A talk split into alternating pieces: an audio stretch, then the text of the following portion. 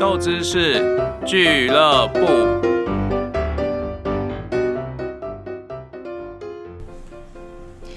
来颗身心障碍的豆知识，在生活里种下美好的开始。为了减轻家庭育儿的负担，自一百零九年一月起，满两岁的小朋友送公共托育、准公共保姆或准公共托婴中心，托育费用补助可以衔接发放到三岁之前，预估有一万六千名的小朋友受惠。此外，更放宽身心障碍者日间照顾机构服务使用者请领的生活补助费的规定，新增身心障碍者求职期间的所得免计入家庭总收入的规定，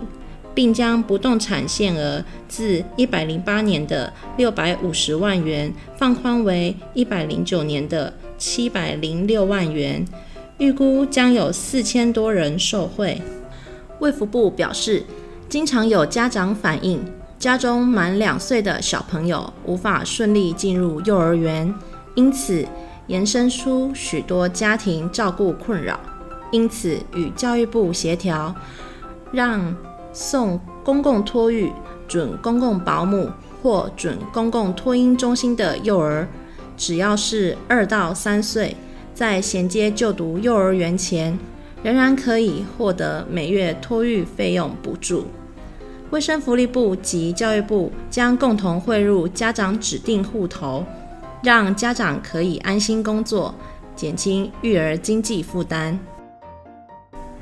卫福部同时表示，为了鼓励身心障碍者使用日间照顾服务，并勇于投入职场，促进身心障碍者社区参与，自一百零九年一月起。放宽身心障碍者日间照顾服务的使用者可以请领生活补助费，每月最高八千四百九十九元。而此类的身障者在求职期间的所得，依社会救助法的规定，可以免计入家庭总收入来核算。此外，申请相关补助审查条件中的不动产限额规定，也依据社会救助法。公告的台湾省锁定标准，由一百零八年的六百五十万调整为七百零六万元。卫福部也提醒，已经在身心障碍日间照顾机构接受服务的民众，如果有经济的困难，可以携带身心障碍证明以及国民身份证，向户籍所在地的乡镇区公所来提出申请。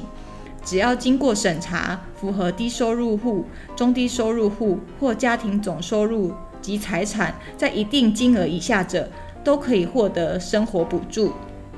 今天的豆知识就分享到这边，感谢各位的收听。